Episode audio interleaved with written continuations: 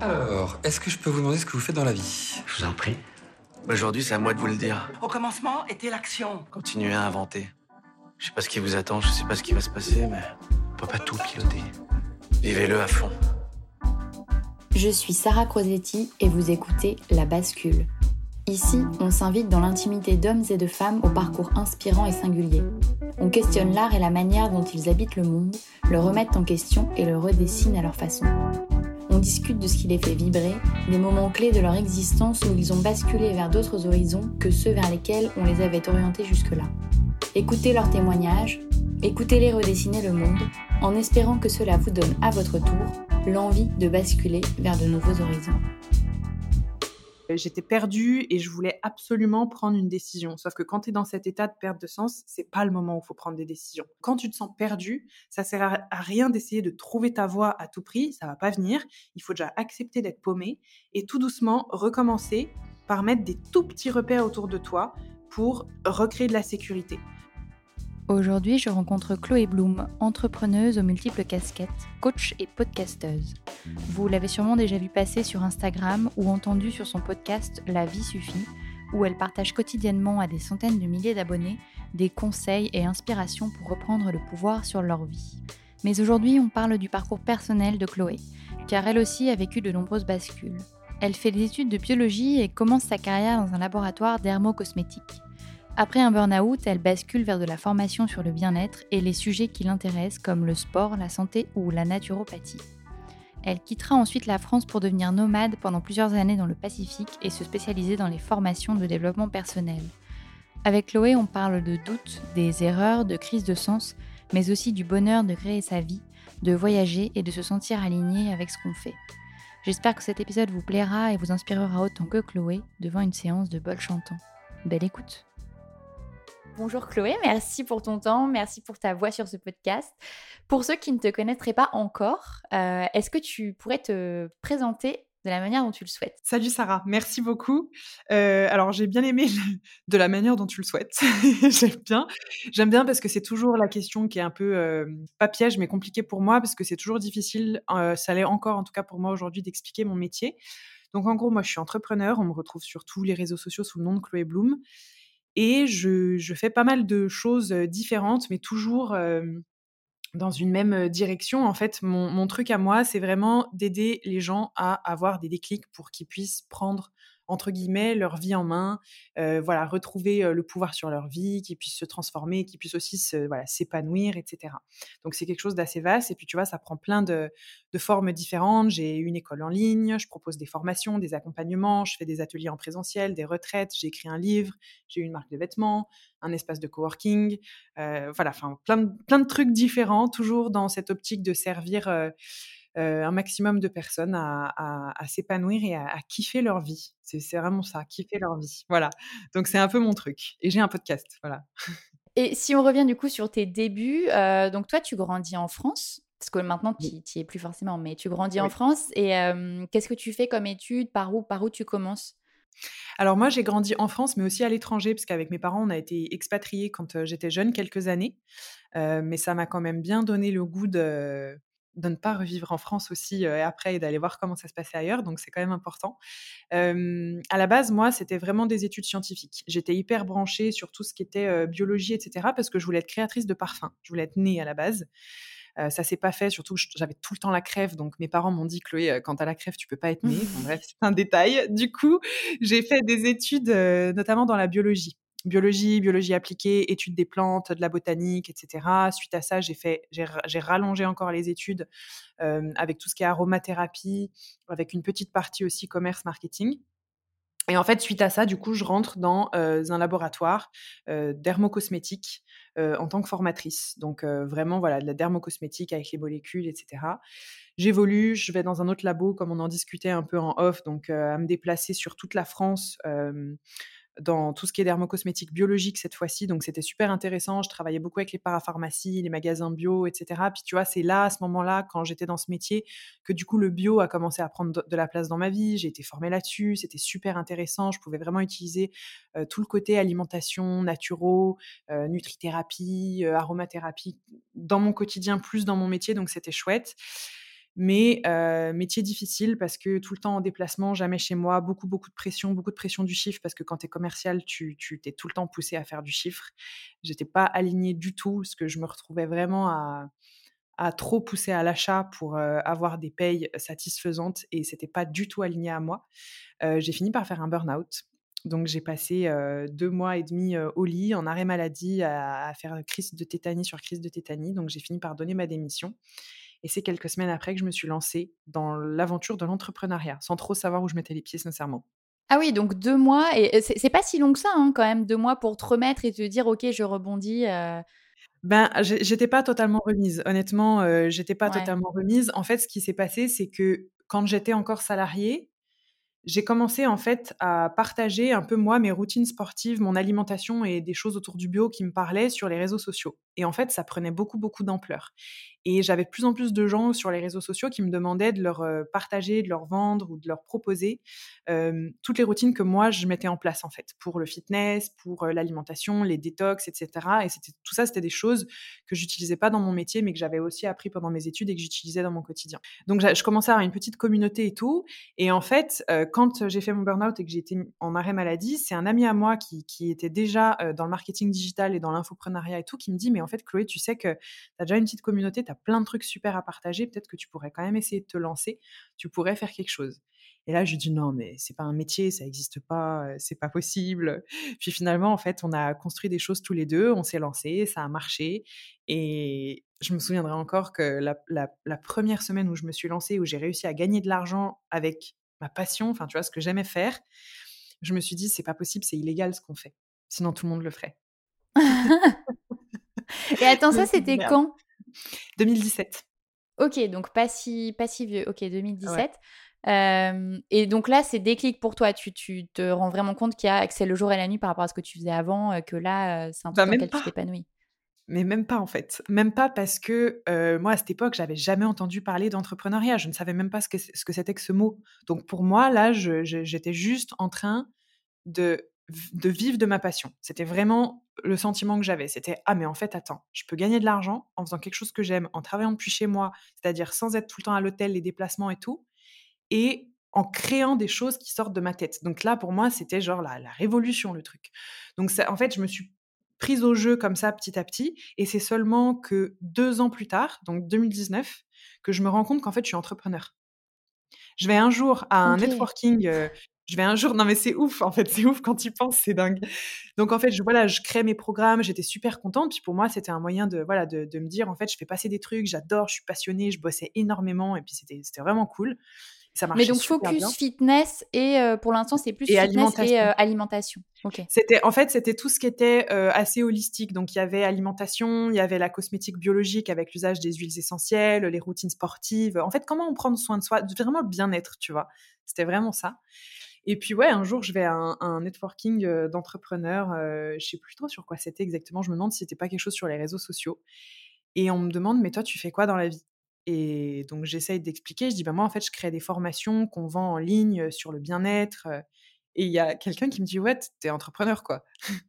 bah non, pas du tout. les entrepreneurs, c'est pas moi, pas du tout. J'étais, pour moi, j'étais encore une ancienne salariée.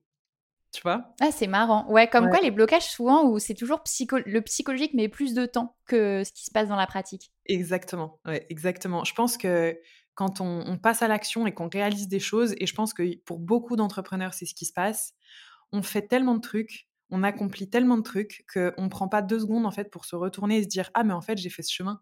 Ah, mais en fait, j'ai accompli ça. Ah, mais en fait, je fais ça aujourd'hui. Et encore aujourd'hui, hein, c'est le cas, tu vois. je vais avoir régulièrement des coups de mou dans l'année où je me dis, mais en fait, j'accomplis rien, j'en fais pas assez, je vois bien que je propose encore pas assez de choses, que je sais pas, j'ai l'impression que je suis flemmarde. Et puis en fait, c'est quand mon chéri me dit, mais Chloé, tu te rends compte que cette année, tu as fait quatre conférences, tu as écrit un bouquin, tu as ton podcast, tu as des équipes, tu as recruté tant de personnes, et je suis là, ah ouais, c'est vrai, je m'en rendais pas compte je crois qu'en fait, on est tellement dans l'action des fois que c'est comme si le mental il venait à retardement. ouais, non, non, c'est très vrai. Mais du coup, pour cette première bascule, en fait, t'as pas eu vraiment euh, le temps de, de stresser ou de te poser des questions. Ça a été hyper naturel, en fait. En fait, j'ai eu le temps de stresser 24 heures. Euh, j'ai donné ma démission. Et je me rappelle, donc j'ai appelé mon ami qui aujourd'hui est mon associé, donc je travaille toujours avec lui, et je lui ai dit, écoute, euh, j'ai donné ma démission, mais tu te rends compte, enfin là, je donne ma démission, je sais pas ce que je vais faire, et en même temps, je suis prête à retourner travailler, euh, je sais pas, chez McDo, faire du babysitting ou donner des cours, euh, parce que là, j'en peux plus, ma santé mentale, elle est en jeu, et je me rappellerai toujours de cette phrase qu'il m'a dit.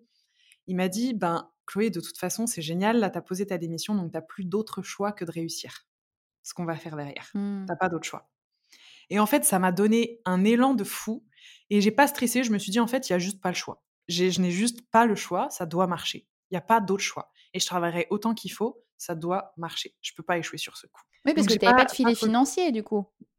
J'avais 2000 euros sur mon compte. Ouais, donc euh, donc c'est cool. À l'époque, j'avais un loyer à 900 euros, tu vois, ça faisait deux loyers d'avance en gros. J'avais pas le choix de, de réussir. Et donc à ce moment, tu es encore en France quand tu fais ça, quand tu lances ça? Ouais, ouais, je suis encore en France. Aujourd'hui, on te connaît, euh, enfin moi, depuis que je te suis, et je t'ai jamais vu en France, je crois. Enfin, je pense que tu as dit. Alors, je fais quand même deux fois par an, ça va. ok. en, fait, en fait, ce qui s'est passé, c'est que je me lance dans l'entrepreneuriat, donc sans savoir que c'était ça. Je me rends compte qu'en fait, c'est génial, puis que j'ai un travail que je peux emmener sur mon dos. Puis moi, mon rêve, depuis que je suis petite, c'est de voyager. Sauf que je suis convaincue jusqu'en 2018, vraiment jusqu'en 2018, je suis convaincue qu'en fait, c'est pas pour moi parce que moi, j'aurais jamais l'argent ni la liberté pour le faire. Donc, je passe, euh, on va dire, depuis que j'ai 18 ans jusqu'en 2018 à peu près, donc tu vois, ça fait quand même quelques années, à me dire waouh, les gens qui partent à l'autre bout du monde, ils ont tellement de la chance. Ils voyagent, ils ont tellement de la chance. Même, même juste faire des vacances de deux semaines euh, sur des îles ou même euh, aller aux Canaries ou même au Mexique, ou c'est fou. Moi, je pourrais jamais, j'aurais jamais le temps, jamais la liberté, jamais assez de vacances et jamais d'argent pour ça. Et en fait, c'est petit à petit, en étant entrepreneur, que je me dis mais en fait, attends, mon travail, je peux l'emmener sur le dos. Je peux aussi faire de l'argent en n'étant pas en France, c'est-à-dire que je peux continuer mon métier en n'étant pas en France et en continuant à, faire ce que j'aime. Ok, c'est cool. Bon, euh, pourquoi est-ce que je partirais pas un peu explorer les choses? Mon chéri à l'époque était expert comptable, donc lui pareil, reconversion, énorme bascule aussi. Parce que tu vois, aujourd'hui, c'est un entrepreneur dans le masculin. Qui est le même d'ailleurs, qui est toujours ouais, ouais. ah, ouais, ouais, Ah ben voilà. donc euh, ouais, truc de fou. Il quitte son job un an après le mien. Euh, pareil, sans trop de filet de sécurité. Et on prend nos visas pour l'Australie et on se dit, bon, bah, on part un an, puis dans un an, on revient, on se pose, on prend un appart en France, puis on continue nos trucs. Sauf qu'en fait, on part un an en Australie, puis à la fin de l'Australie, on se dit pourquoi on rentrerait, en fait? Donc, on n'est pas rentré. On n'est pas rentré, on a continué à être nomade. Donc, tu vois, ça fait depuis, depuis, depuis 2018 qu'on est nomade, qu'on bouge un peu partout, qu'on a fait beaucoup Bali, Mexique, Portugal et tout. Et puis là, on est officiellement basé depuis trois mois on a décidé de s'installer, on vient de prendre une maison et on est à Bali. Et donc, on vit ici désormais. Oui, j'ai beaucoup suivi ce, truc-là parce que je pense que ça c'est intéressant aussi ce sujet du nomadisme parce qu'il y a beaucoup de gens qui le fantasment. Et toi, du coup, qui l'a fait pendant 4-5 ans, euh, peut-être que tu as effectivement un retour là-dessus. Euh, tu disais dans certains de tes posts qu'à un moment, tu étais un peu fatigué de ne pas avoir de lieu à toi, en fait. Ouais. Ouais, beaucoup de gens le fantasment parce que c'est aussi une vision très véhiculée sur les réseaux sociaux, mais tout comme l'entrepreneuriat, où on croit que l'entrepreneuriat, c'est la liberté, que c'est facile, mais c'est pas du pas du tout plus libre en étant entrepreneur que salarié.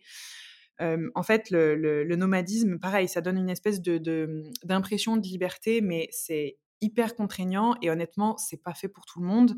ça a été difficile pour moi, ça l'était encore plus pour mon chéri parce qu'en fait, tu jamais de chez toi. Donc même, en fait, c'est difficile sur tous les plans. Quand tu t'engueules avec ton mec, t'as nulle part d'autre où aller. T'as pas un seul pote chez qui aller, t'as pas tes parents chez qui retourner. Tu peux ok aller faire un tour, mais tu vas devoir revenir dans le même appart. En plus, quand t'es tous les deux à bosser en ligne à la maison, ben t'es tout le temps dans la même pièce ton entourage, il change tout le temps. T'as pas le temps de te faire des amis sur place et tes vrais amis, tu les vois plus depuis un moment. Donc t'as pas d'entourage proche, tu peux vite te sentir seul. Du coup, tu es tout le temps l'un avec l'autre. Donc c'est challengeant pour le couple, c'est challengeant pour la vie sociale, c'est challengeant euh, sur euh, la sécurité. Même tu sais de te dire, euh, j'ai un endroit où je vais pouvoir rentrer et, retrouver mes affaires. Bah ça, ça n'existe pas. C'est moi, ça a été même challengeant, tu sais, au niveau de l'hygiène, parce que ben tu, tu dors que dans des Airbnb. Il y a plein de Airbnb où nous, on a dormi, où il y avait des cafards. Euh, on arrive, il y avait des cheveux, des poils. Tu sais que c'est pas à toi, c'est désolé, mais ah. c'est très challengeant. Euh, franchement, enfin, il nous est arrivé des trucs de fou. On a, on a déjà été dans des Airbnb qui étaient euh, juste sous des maisons de passe, des trucs. Enfin, c'était très compliqué. Il y en a eu, on a eu on a eu honnêtement, on a eu des phases où on pouvait même plus être en Airbnb. On allait du coup dormir à l'hôtel en attendant deux. Niveau budget, c'est super challengeant aussi parce que ça coûte très cher de vivre comme ça. Donc euh, ouais, niveau sécurité, c'est pas simple. Niveau habitude de vie aussi parce que du coup, t'as plus de routine, t'as plus de repères. Tu peux tu sais, tu n'as même pas un endroit où tu dis ouais, je connais, je vais aller faire mes courses là, ou ouais, je connais, je vais aller à ces cours-là m'inscrire pour le sport, ou oui, il y a cet endroit. Bah non, en fait, tu es tout le temps en train de réapprendre. Du coup, tu n'as pas de repères. Du coup, pour ton hygiène de vie, c'est aussi plus compliqué. Pour manger, c'est plus compliqué. Donc, on a commencé à manger beaucoup dehors. Pour la santé, du coup, ça l'est. Moi, j'ai commencé à avoir pas mal de, de petits soucis de santé. Parce que quand tu n'as plus de repères, euh, le corps d'une femme, il, fonctionne aussi beaucoup au repère et au cycle. Ben, ton cycle, ça devient le bazar complet. Tu plus un cycle normal. Tes hormones, ça devient le, bordel aussi. Enfin voilà, donc il y a plein de choses dont on parle pas assez, mais c'est très challengeant et très fatigant. C'est génial, mais c'est c'est y a, ça a un coût émotionnel, physique et, financier aussi euh, assez conséquent quand même. Oui, donc l'idée de te poser, euh, elle est venue assez euh, progressivement, mais jamais tu t'es dit que tu allais revenir en France dans tous les cas. Non, franchement, jamais. Jamais, je pourrais pas ne pas rentrer parce que euh, il y a mes proches, ma famille, mes équipes, mes bureaux, mon associé, ils sont en France et puis, puis j'adore la France en fait. J'adore la France et ça restera toujours mon chez moi et mon pays de cœur. Je crois pas qu'on puisse vraiment se sentir chez soi sur du long terme ailleurs que dans notre pays de base où on a grandi. Honnêtement, aujourd'hui, je, vraiment, je le pense. Puis le fromage me manque trop. mais, euh, mais je me vois pas du tout rentrer en France. Enfin, non. Je, enfin, la question se pose pas, en fait. Je veux même pas pourquoi, en fait. Je l'envisagerais, cette question, tu vois. Non, mais c'est intéressant. et alors, attends, parce que tu parles, il faut qu'on revienne sur ton parcours, parce que tu parles de tes équipes, de tes bureaux et tout ça. Mais alors, donc, si on revient, donc, tu lances ce truc avec ton ami associé pendant deux ans. Donc là, es, vous êtes deux. Ouais. Et après, alors, comment tu fais ta, ta deuxième bascule? Je suis en Australie. À cette époque, je m'appelle Chloé Lanchois sur les réseaux. Donc, je suis super euh, fitness, euh, holistique, routine bien-être, nutrition, etc. Et euh, je suis super frustrée parce que je me rends compte que je suis très limitée dans les sujets que j'ai envie d'aborder, alors que moi, je suis quelqu'un qui est, qui est très intéressé par la philo, les réflexions sur la vie, la spiritualité. Il y a plein de trucs que j'ai envie de partager, mais que je m'autorise pas à partager parce que ça fait pas Chloé Lanchois. Et je suis frustrée. Et puis c'est un moment où je me sens très très désalignée. Donc je coupe tous mes réseaux sociaux pendant deux semaines. Et quand je reviens, je, l'annonce ouvertement et je dis en fait Chloé Lanchois c'est terminé. J'en ai, marre de montrer et de partager qu'un bout de moi et qu'un bout des choses qui m'intéressent. J'ai envie de partager plus de choses et de encore plus m'épanouir. Donc je suis Chloé Bloom maintenant. Et j'ai commencé à aborder d'autres sujets. Donc l'activité continue comme ça. Et, puis, et comment les gens l'ont pris euh, par curiosité? Ben, comme pour quasiment toutes les bascules qui se font en termes d'identité ou de changement de marque, etc., il y a une grande partie, euh, enfin, en vrai, non, c'est une petite partie qui est partie en mode, ben, moi, je suis pas intéressée ou c'est trop perché ou moi, je te suis que pour le sport. Mais en vrai, la majeure partie sont restées parce que c'est là, où, en fait, on pense que les gens aiment nos messages pour le sujet qu'on aborde, alors qu'en réalité, les gens aiment l'évolution des gens. En fait, ce qui inspire, ce qui nous inspire tous, c'est pas juste le sujet qu'une personne aborde. Ce qui nous inspire chez un humain, c'est son évolution, c'est voir ce qui devient, c'est son parcours, c'est les histoires des gens en fait qui nous qui nous inspirent, qui nous poussent, qui nous tirent vers le haut, etc. Et c'est en fait c'est vraiment ce qui s'est passé, c'est que la plupart des gens sont restés parce qu'en fait eux, ce qu'ils ce qui, ce qui, ce qu'ils aimaient, c'était l'évolution, c'était le changement. Et beaucoup ont évolué avec moi. Et aujourd'hui, il y a une grande partie de la communauté qui m'a découverte euh, quand j'étais euh, fitness et qui était vraiment là pour ça et qui aujourd'hui euh, adore toujours le fitness comme moi, mais qui, sont, qui ont évolué, qui sont ouverts aussi avec moi à, tous ces sujets. Puis en fait, on a évolué ensemble. Et donc, c'est hyper cool. Ah, génial. Et donc là, tu commences à, intégrer donc, dans tes messages et dans ce que tu as envie de partager des choses qui, comme tu disais, un peu plus holistiques, euh, qui sont un peu plus spirituels.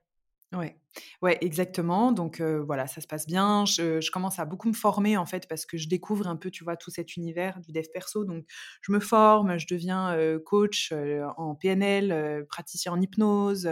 je fais de la, de la, psychologie positive, de l'EFT. Enfin, je me forme en fait sur plein de domaines pour me dire en fait, moi j'ai envie d'avoir des clés et, de comprendre en fait ces, toutes ces réflexions que j'ai depuis que je suis petite dans ma tête concrètement, visiblement, ça existe dans le concret et il y a des choses qu'on peut partager. Donc, je me forme beaucoup.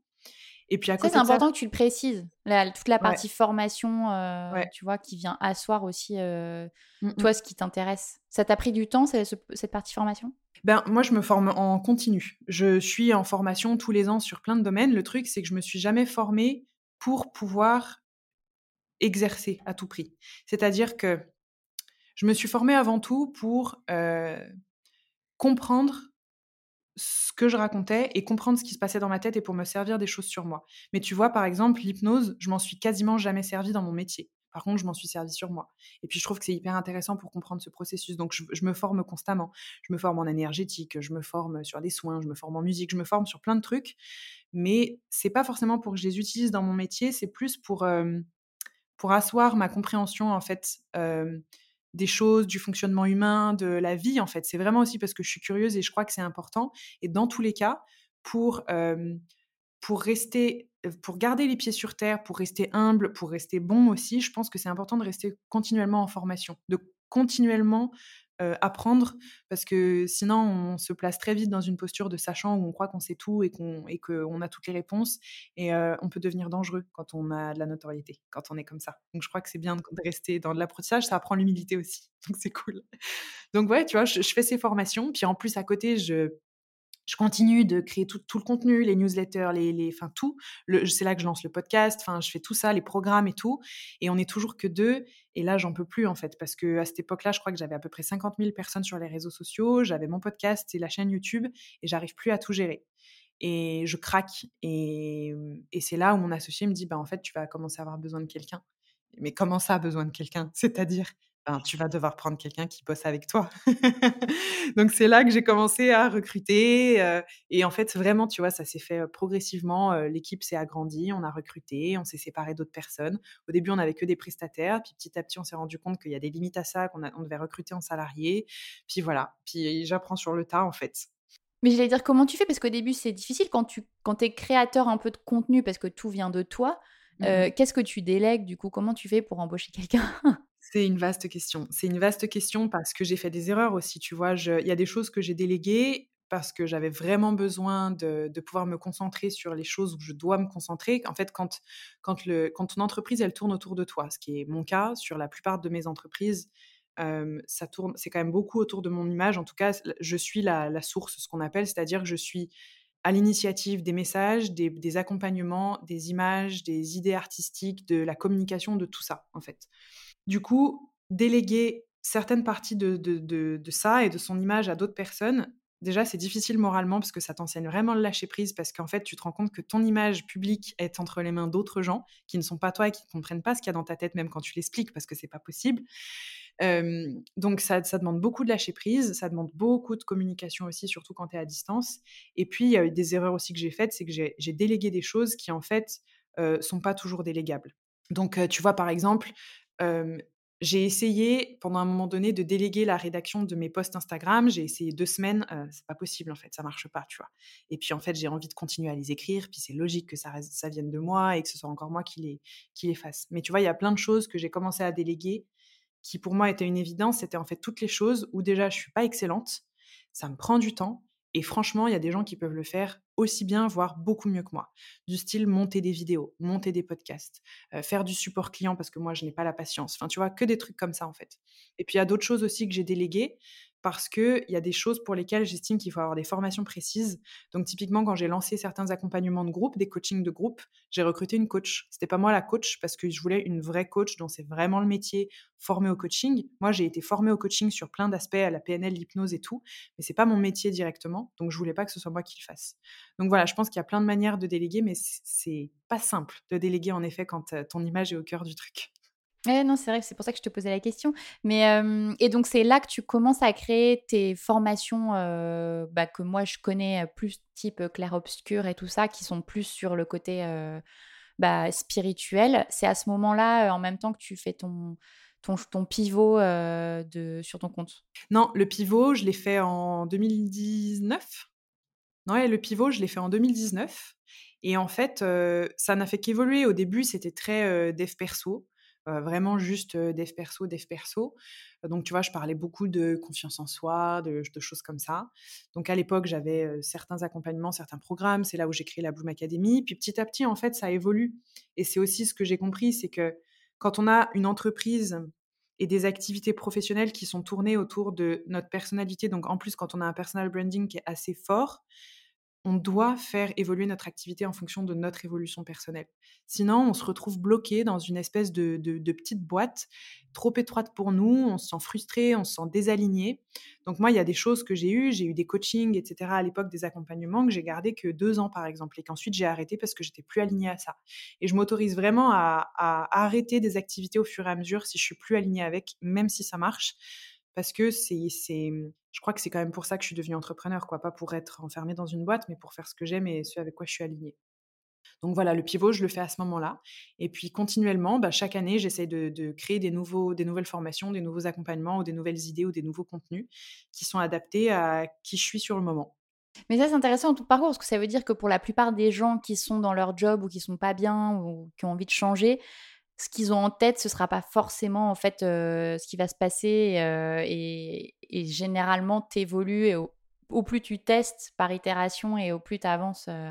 Exactement. Toi, tu es un, très bon exemple. ouais, et ben en fait, tu vois, c'est aussi pour ça que moi, je me bats un peu contre cette vision de ouais, il faut que tu aies des objectifs pour dans cinq ans, tu vas être où, tu vas faire quoi de ta boîte, etc moi, ça, j'y crois absolument pas. J'espère bien que dans cinq ans, je serai pas la même nana que maintenant, tu vois. Et je le sais, en fait. Je le sais très bien. Il y a des trucs que je racontais il y a deux ans. Enfin, aujourd'hui, c'est pas que je raconte l'opposé, mais presque, tu vois. Je, parce que j'ai vécu des trucs entre temps qui font qu'en fait, j'ai déconstruit certaines idées.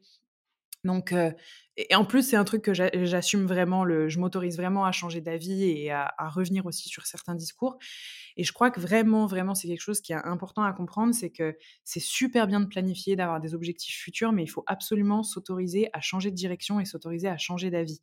Parce que si on prend une décision et que on réalise toute notre voie professionnelle, et, on peut même aller dans le, dans le perso avec ça, en fonction d'une décision qu'on a prise il y a plusieurs années, en fait, ça, c'est s'enlever son libre arbitre, c'est s'enlever sa capacité décisionnelle à cause d'une décision qu'on a prise il y a des années. C'est pas possible, en fait. Donc, on évolue tellement, on est tellement différent chaque année, euh, chaque mois, en fonction de ce qu'on vit, que c'est, je crois que c'est vraiment important de s'autoriser à, évoluer et surtout de comprendre que même si tu as un truc en tête que tu veux réaliser dans cinq ans, ça ressemblera pas à ça parce qu'entre-temps, tu auras sûrement changé d'avis, pas forcément radicalement, mais tu auras sûrement envie de modifier un peu les choses. Est-ce qu'il y a des moments où tu doutes? Ça peut être dans ton parcours d'entrepreneur, mais même dans ta vie perso Tous les jours. Tous les jours. Il n'y a pas un jour où je me dis pas Ouais, mais attends, est-ce que ça j'ai bien fait? Il n'y a pas un jour où je me dis pas Non, mais en fait, attends, est-ce que c'est vrai là ce que je dis? Est-ce que est-ce que je me trompe? ou c'est des petits doutes parfois qui passent, tu sais, qui sont qui sont petits, qui juste qui effleurent. Puis parfois c'est des grosses phases de doute où je me sens complètement paumée. j'ai des vraies pertes de sens. Ça m'est arrivé deux fois dans ma carrière d'entrepreneur, donc petite, tu vois. Mais ça m'est arrivé deux fois de vivre des vraies pertes de sens où pendant trois, quatre mois, je suis larguée, je sais même pas pourquoi je fais ce métier, et je suis limite tous les jours en train de me dire, en fait, je vais tout plaquer pour devenir monitrice de plongée ou fleuriste, tu vois. C'est, j'ai, des vraies pertes de sens, tu vois. Et en plus, le, pire, c'est que ces pertes de sens, elles arrivent quand tout va bien. Genre, tout va bien, tu atteins tes objectifs, tu fais tout ce que t'aimes, ben en fait, à quoi bon? Pourquoi est-ce que je continue? Tu vois, donc j'ai vécu aussi ces pertes de sens, et je pense que beaucoup d'entrepreneurs le vivent. Et puis, j'ai ces gros doutes aussi régulièrement parce que bah, quand tu es exposé publiquement, tu sais qu'il y a des gens qui, t'adorent et qui vont t'envoyer, raconter plein de trucs cool sur toi. Et puis, il y a des gens qui te détestent et qui te critiquent énormément. Donc, je suis aussi beaucoup, beaucoup critiquée. Et il n'y a pas un seul mois où je me dis pas à propos de moi ce que les autres disent de moi. C'est-à-dire, il n'y a pas un seul mois où je me dis pas et si jamais ils avaient raison Et si j'étais vraiment une connasse Et si j'étais vraiment comme ce qu'ils racontent Et si, tu vois, il n'y a pas un mois où je me dis pas, ouais, est-ce qu'ils n'ont pas raison en fait à propos de moi, tu vois? Je suis encore pas perméable au point de, dire, alors ils peuvent bien penser ce qu'ils veulent, moi je sais très bien qui je suis, et non. En fait, non, non. C'est, tu vois, il y a plein d'exemples, mais il y a eu des fois où on m'a critiqué, on m'a dit que j'étais très sexiste, on m'a dit que j'étais ultra superficielle, on m'a dit que j'étais raciste, on m'a dit plein de trucs, et ben tu peux être sûr qu'il y a toujours un moment où je vais dire et s'ils avaient raison, et si c'était vrai, est-ce que je serais pas un peu sexiste? Est-ce que je serais pas un peu raciste? Est-ce que je serais pas un peu superficielle? Et avant, je me disais c'est pas bon de douter comme ça, je leur donne raison et tout. Et en fait, aujourd'hui, je vois ça différemment. Je me dis que ça me fait garder les pieds sur terre, en fait. Ça me fait garder les pieds sur terre. Ça me fait me remettre en question. Ça vient challenger mon ego. Ça vient me faire travailler c'est pas c'est pas plus mal et puis qu'en fait si ça entre dans mon champ, dans tous les cas, c'est que ça vient me faire bosser quelque chose. Donc, c'est bien de ne pas refuser tout en bloc. Et j'allais dire, comment tu faisais face, du coup, aux crises de sens? Comment tu, qu'est-ce que tu as trouvé comme moyen pour dépasser ça? Franchement, la première, c'était chaud. J'ai passé j'étais au Mexique quand ça a commencé. J'ai passé un mois, tous les matins, je me levais, j'étais dans un espèce d'état de sidération. J'étais assise sur le lit, je regardais le mur pendant des heures et je savais pas quoi faire. Je j'arrivais même pas à savoir si je voulais manger des riz ou des pâtes. Je j'étais vraiment j'étais vraiment tu sais tu sais, ce genre de moment où ta capacité décisionnelle est épuisée, tu essaies de forcer pour essayer de trouver une réponse, ça va pas, ça rentre pas. Donc j'étais je l'ai vraiment pas bien géré la première, ça a été difficile. Euh, j'étais perdue et je voulais absolument prendre une décision. Sauf que quand tu es dans cet état de perte de sens, c'est pas le moment où il faut prendre des décisions. C'est des moments où en fait, il faut tout doucement recréer des petits repères autour de toi. Il faut tout doucement te reconnecter à des petites choses du quotidien. Donc quand tu te sens perdu, ça sert à, rien d'essayer de trouver ta voie à tout prix, ça va pas venir. Il faut déjà accepter d'être paumé et tout doucement recommencer par mettre des tout petits repères autour de toi pour recréer de la sécurité. Donc, ok, je sais pas si je veux manger du riz ou des pâtes. Par contre, je sais si j'aime le riz, ok, et je sais si j'aime les pâtes. Non, ok, bon, c'est déjà ça, tu vois? Donc, c'est tout doucement recréer des petits repères. Et du coup, essayer de se raccrocher aux choses dont on est sûr et où il y a déjà de la sécurité et pas essayer à tout prix de trouver sa voie, prendre vite une décision pour sortir de cet état-là. Donc la première fois, je l'ai pas du tout bien géré. J'ai essayé de prendre plein de décisions donc heureusement aussi que j'avais mon équipe, mon associé, mon chéri, et puis heureusement que j'ai conscience que je suis comme ça et que je veux prendre vite des décisions et, que c'est un peu précipité, c'est aussi le côté bélier, tu vois. Du coup, ça m'a évité de faire n'importe quoi, mais euh, c'était pas c'était pas simple, tu vois. C'était un peu une phase pendant laquelle mon équipe savait pas trop d'une semaine à l'autre ce que j'allais leur annoncer euh, comme nouveau projet ou comme projet qu'on arrêtait, tu vois. Donc c'était pas super simple. Je l'ai pas bien géré et émotionnellement ça a été dur, ça a créé beaucoup de conflits euh, en moi avec mon activité, de perte de sens sur les réseaux sociaux. J'avais envie de tout arrêter, j'étais désalignée énergétiquement, c'était naze. Enfin c'était vraiment pas pas top.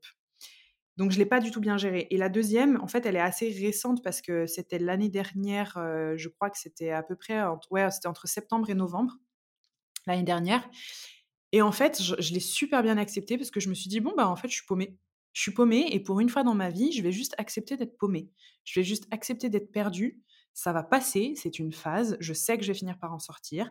Là, c'est pas le moment d'essayer à tout prix d'en sortir. C'est juste le moment que je me recrée des petits repères autour de moi, que je continue ce que je sais faire et ce que j'aime faire et que je prenne pas de décision. Donc c'est vraiment ce que j'ai commencé à faire, me raccrocher à des, petits, repères, accepter d'être euh, d'être. Et puis en fait, dans ces phases-là, je crois que le, mieux, c'est de revenir à des trucs qui sont très simples. De d'appeler ta mère, ben maman, ça va pas. Et ma mère, elle, elle comprend même pas forcément le métier que je fais, donc je lui parle pas de mon job, je lui dis juste, maman, ta fille, elle va pas bien, en fait. Et là, j'ai juste besoin de chouiner un petit coup et que tu me dises que tu m'aimes et ça ira. J'ai besoin de me mater une série Netflix, j'ai besoin de me commander un gâteau au chocolat, j'ai besoin d'aller faire de la poterie, d'aller marcher dehors, j'ai des trucs simples, en fait qui te reconnecte en fait non pas à ce que tu dois être et ce que tu dois réussir à tout prix, mais juste qui t'es là tout de suite maintenant. Ça suffit, tu vois. Pas de projection dans le futur. Au final, tu vois, cette phase, elle a duré 2-3 mois. Et dans ces périodes-là, moi, ma spiritualité est vraiment importante. C'est ce qui garde, euh, c'est ce qui me permet de garder un fil conducteur. c'est ce qui me permet de garder du sens dans ma vie. Pas forcément dans ma voie professionnelle, mais dans ma vie. C'est-à-dire que c'est ce qui me permet de me faire sentir en lien et de me dire, en fait, OK, je suis en train d'apprendre, c'est normal, je me sens perdue, je panique pas, c'est aussi une épreuve, c'est un challenge. Ok, bon bah je vais, je vais avoir plein de pratiques qui vont me faire du bien. Je vais faire du yoga, je vais respirer, je vais jouer de la musique, je vais me faire des soins avec des bols chantants. Tu vois, tu vois, c'est un peu tout ça. Et puis voilà, cette période elle est passée. Puis là, je suis au taquet. C'est passé, c'est passager. Hein. Non, mais c'est bien de savoir que tu vois d'autres aussi. Euh, ils font face et, euh, et c'est pas toujours euh, une vitrine Instagram même chez les autres tu vois. ouais. mais en vrai en vrai tu sais au mois de janvier. Au mois de janvier, j'étais j'étais avec dans un mastermind avec des entrepreneurs et des gros entrepreneurs quand même. il y en a beaucoup qui sont aussi dans le dev perso, la spiritualité, puis il y en a d'autres qui sont dans d'autres domaines. Et en fait, on en a parlé et on se rend compte que tous, on a tous des phases en fait où on perd du sens. C'est comme si c'était la fin d'un cycle. C'est des moments où en fait, bon ben, il est temps d'enlever une couche de ton oignon, quoi. En fait, c'est la fin du cycle va falloir faire mourir quelques petits trucs chez toi. Tu fais mourir des identités, des trucs que tu voulais que finalement tu te rends compte que tu veux plus. C'est juste une phase, c'est pas super confortable, mais c'est juste un moment où tu enlèves ta mue et tu as un nouveau serpent neuf qui, sort. quoi. Mais honnêtement, tous, je, suis convaincue que tous les entrepreneurs vivent ça et que ça arrive plutôt quand on, notre activité est déjà bien installée. Parce qu'au début, on est tellement dans le feu de l'action, faire en sorte de travailler pour que ça marche, travailler pour que ça marche, travailler pour que ça marche. Il y a tout le temps du challenge. Tu n'as pas trop le temps de te poser cette question et de te dire, en fait, pourquoi je fais ça En tout cas, c'est ce que j'ai remarqué. Mais honnêtement, je crois que tout le monde le vit, vraiment. Mais d'ailleurs, sur l'entrepreneuriat, est-ce que tu as des conseils pour les gens qui sont peut-être dans le salariat actuellement, mais qui ont des projets, qui ont envie de se lancer dans l'entrepreneuriat? Ouais le, meilleur conseil que je puisse donner, et c'est souvent pas celui que les gens ont envie d'entendre, c'est ne vous lancez pas dans l'entrepreneuriat pour vous lancer dans l'entrepreneuriat, ça sert à rien, c'est naze. C'est quand on veut se lancer dans l'entrepreneuriat, c'est parce qu'on se fait une idée de ce qu'est l'entrepreneuriat alors qu'on sait absolument pas ce que c'est. On sait ce que c'est quand on est dedans. On découvre tout sur le tas et je pense que tous les entrepreneurs, c'est ça. On aura beau bouffer tous les livres du monde là-dessus, regarder les formations et se faire coacher. C'est avec l'expérience et sur le tas qu'on apprend parce qu'on va être confronté à des challenges et des épreuves qu'on ne peut pas imaginer et qu'on ne vit que quand on est dedans. Donc se lancer dans l'entrepreneuriat pour devenir entrepreneur, pour moi, et c'est juste mon avis, c'est pas une bonne raison parce que c'est souvent euh, parce qu'on fantasme ce que c'est que l'entrepreneuriat. On croit que ça va nous donner de la liberté, de la stabilité, beaucoup d'argent, euh, qu'on va faire que ce qu'on aime. Et ça, c'est totalement faux. On fait pas que ce qu'on aime, on fait plein de trucs qu'on n'aime pas aussi. C'est très challengeant. Émotionnellement, c'est très difficile parfois. Il faut savoir bien s'entourer, ça fait beaucoup le tri, il y a de l'insécurité sur plein de plans. Donc là, je parle que des trucs négatifs, hein, mais il y a énormément de positifs, sinon je ne ferais pas ça. Alors que je pense que la meilleure chose à faire, c'est de se lancer parce que on croit en quelque chose qu'on veut défendre ou qu'on veut partager ou qu'on veut créer. En fait, quand on, quand on veut devenir entrepreneur, c'est souvent parce qu'on a encore plus envie d'être créateur. Pour moi, l'entrepreneur, c'est un créateur. C'est quelqu'un qui veut créer, qui veut créer quelque chose de nouveau, qui veut créer un nouveau concept, qui veut créer une solution parce qu'il pense que dans ce monde, il y a un problème, ou qui veut créer euh, un service, ou qui veut créer un message, ou qui veut créer un mouvement. Pour moi, un entrepreneur, c'est ça, c'est un créateur.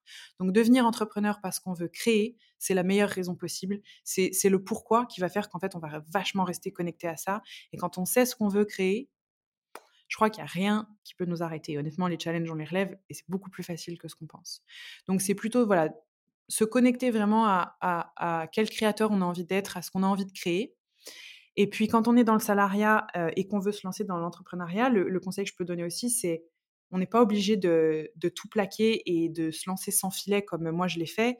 Euh, moi, je l'ai fait, j'avais personne à charge, j'avais un petit loyer, j'avais pas d'enfants, c'était très facile le mieux, en vrai, c'est de tout doucement quand même, soit on met de côté, soit on peut commencer une double activité tout doucement, d'arriver à trouver un moyen de créer ça à son rythme pour se créer un filet de sécurité et se lancer quand on est rassuré, mais pas se lancer quand on est flippé et tête brûlée comme ça, parce que c'est le meilleur moyen en fait de se brûler les ailes et de se brûler émotionnellement et de et de se décourager, et de perdre confiance en soi et de se dire en fait moi j'y arriverai jamais, c'est pas possible, voilà. Donc ça, bien s'entourer, pas forcément d'un coach ou quoi que ce soit, mais s'entourer de gens en fait qui croient en vous, qui poussent vos, vos, projets, qui poussent vos rêves, parce qu'on va vous décourager, on va tout le temps vous décourager, c'est sûr, et c'est pas méchant, c'est parce qu'on vous aime. Mais même moi, mes, mes parents, le jour, t'imagines, le jour où je leur ai dit, papa, maman, je quitte mon, job de cadre sup pour essayer de faire un truc sur Instagram, t'imagines? Ils se disent, mais tu fais quoi? mais t'es sûr de ton coup là? Tu fais quoi? Donc c'est pas méchant et ils m'aiment et ils me soutiennent énormément, mais sur le coup, ben, ce genre de réponse, ça peut te décourager. Donc voilà, c'est aussi s'entourer de gens qui croient en vous, euh, que vous allez pouvoir appeler quand il y aura un coup de mou ou que vous allez pouvoir appeler pour célébrer vos victoires aussi, parce que ça c'est super important. Et sur le côté introspectif, est-ce que tu as des, des gens qui t'ont inspiré ou qui t'ont aidé? Plein. En fait, le dev perso, moi, je l'ai découvert euh, quand je suis arrivée en Australie. En fait, j'ai fait ce qu'on appelle la dépression U. On appelle ça aussi la dépression de l'expatrié. En fait, c'est une dépression que beaucoup d'expatriés vivent. de, tu, souffres profondément de solitude là où tu es. Et donc, tes proches te disent, ben, t'as qu'à rentrer. Sauf que c'est tout sauf ce que tu as envie d'entendre parce qu'en fait, tu n'as pas envie d'être ailleurs que où tu es. Donc, c'est difficile, tu te sens seul, tu es très triste, tu perds en énergie, tu peux plus te lever. Enfin, c'était un peu compliqué. Et en fait, juste avant de partir en Australie, j'avais acheté un petit bouquin qui s'appelle Foutez-vous la paix de Fabrice Midal. Et je l'ai lu à ce moment-là. Et c'est comme ça que j'ai dit, mais en fait, attends, moi, j'avais une super mauvaise image du dev perso. Je croyais que c'était un truc super perché. Alors qu'en fait, bah, c'est ce que je pense depuis longtemps, c'est simple, c'est accessible, c'est exactement ce que je pense en fait et ce que je raconte à mes copines et tout. Bon, OK, peut-être qu'en fait j'aime et donc c'est comme ça que ça a commencé. Donc le premier, tu vois, ça a vraiment été Fabrice Midal. Puis après, j'ai eu des enseignants, j'ai fait des séminaires. Alors, j'ai fait des séminaires avec Gary Vee, avec Tony Robbins. J'y ai pas échappé en général. Quand tu découvres au début, tu, passes par la case Tony Robbins souvent. J'ai fait des retraites avec Joe Dispenza. J'ai, enfin, voilà, j'ai fait plein de trucs comme ça. Et puis, Aujourd'hui, j'ai pas tellement de personnes qui m'inspirent dans ce milieu-là, introspectif. par contre, c'est des gens, en fait, qui sont pas du tout dans ces métiers-là, qui m'inspirent, tu vois? Que j'ai pu rencontrer, genre quand tu rencontres un Maya au Mexique qui te raconte un truc, et pour lui, c'est d'une simplicité et d'une évidence de fou. il te raconte ses expériences méditatives de sortie de corps et tout, alors qu'en fait, c'est juste, enfin, c'est le gars qui bosse sur le parking où, je me gare. Je me dis, waouh, c'est un truc de fou. Et du coup, tu vois, c'est hyper inspirant. Donc, c'est des histoires, des rencontres en voyage, ouais, des choses comme ça. Et je crois qu'il y a une femme vraiment qui m'a beaucoup inspirée et qui continue de m'inspirer, c'est Gabrielle Bernstein, qui a écrit L'univers veille sur vous. Elle a écrit entre autres ça, mais elle a écrit beaucoup de livres. C'est une, une femme qui aborde la spiritualité avec une simplicité déconcertante, donc moi j'adore, qui est drôle, qui a énormément d'autodérision. Et du coup, je trouve ça super inspirant parce que c'est quelqu'un qui a beaucoup de notoriété, qui a fait pas mal de, de, choses, beaucoup d'ouvrages et qui garde les pieds sur terre alors qu'elle parle de trucs qui peuvent, au premier abord, paraître perchés. Et ça, je trouve ça super inspirant. Génial. Il y a plein de trucs que je connaissais pas, donc je vais tout noter. je vais regarder ça. Chloé, on arrive à la fin de, de cet entretien. J'ai une dernière question rituelle pour toi qui est quel est ton conseil principal pour les gens qui ont envie de basculer? Euh, Je dirais que c'est croire en soi, euh, se connecter encore une fois à ce qu'on a envie de créer. Quel est le créateur qu'on a envie d'être dans notre vie? Quel est le créateur qu'on a envie d'être dans ce monde? Qu'est-ce que j'ai envie de créer Pourquoi est-ce que j'ai envie de le créer Comment j'ai envie de créer ma vie. C'est toujours ça, c'est quel créateur j'ai envie d'être. Juste se poser cette question constamment, constamment, et tout le temps se demander est-ce que je suis en train de créer ou est-ce que je suis en train de subir? Est-ce que je suis en train de créer ou est-ce que je suis en train de me victimiser? Est-ce que je suis en train de créer ou est-ce que je suis en train de dramatiser? Est-ce que je suis en train de créer ou est-ce que je suis en train de suivre et de dormir? Juste se poser ces questions-là, honnêtement, c'est pas une petite action pour moi qui permet la bascule, c'est un état d'esprit et cet état d'esprit, c'est se demander quel créateur on a envie d'être. J'adore, un conseil qu'on n'avait encore pas donné, mais euh, très très chouette conseil. Merci Chloé. Pour ceux qui ont envie d'en savoir un peu plus sur toi, donc il y a ton compte Instagram Chloé Bloom. Mmh euh, il y a aussi ton site internet où justement tu viens de mettre en ligne une formation sur le couple, le couple initiatique, c'est ça? C'est ça, ouais. Exactement. et après, c'est principalement les réseaux. Il y a YouTube peut-être aussi où tu es présente? Oui, alors il y a sur tous les réseaux sociaux, je suis présente, mais on va dire que le contenu le plus prégnant et là où il y a vraiment le plus de clés, plus de choses et le plus de sujets abordés, c'est vraiment le podcast, parce que c'est aujourd'hui le plus gros réseau social pour nous. Enfin, c'est vraiment là où je suis le plus présente et on a le plus d'auditeurs. Donc, la vie suffit. Ça s'appelle La vie suffit, tout simplement parce que j'essaye aussi de combattre le fait qu'il faut se prendre la tête et faire du dev perso à tout prix pour, pour apprendre des choses et devenir une bonne personne. J'explique que la vie, l'intelligence de la vie au quotidien suffit bien assez à nous faire bosser comme ça et que c'est dans les petites choses du quotidien qu'en fait on arrive le plus à évoluer. Très chouette. Ouais, c'est vrai que le podcast, en plus, je l'écoute beaucoup, mais je n'ai pas pensé à le mentionner. Mais tu fais bien, tu fais bien de rectifier. Bah, merci beaucoup, Chloé. À très bientôt. Merci, Sarah. On va continuer à suivre tes aventures avec plaisir. Ça roule. Merci beaucoup, Sarah. Pour retrouver toutes les références et les ouvrages abordés dans ce podcast, rendez-vous dans la description du podcast ou sur le compte Instagram La Bascule Podcast. Et si vous avez aimé, n'hésitez pas à laisser 5 petites étoiles ou un mot doux sur Apple Podcast. À bientôt pour de nouveaux épisodes de La Bascule.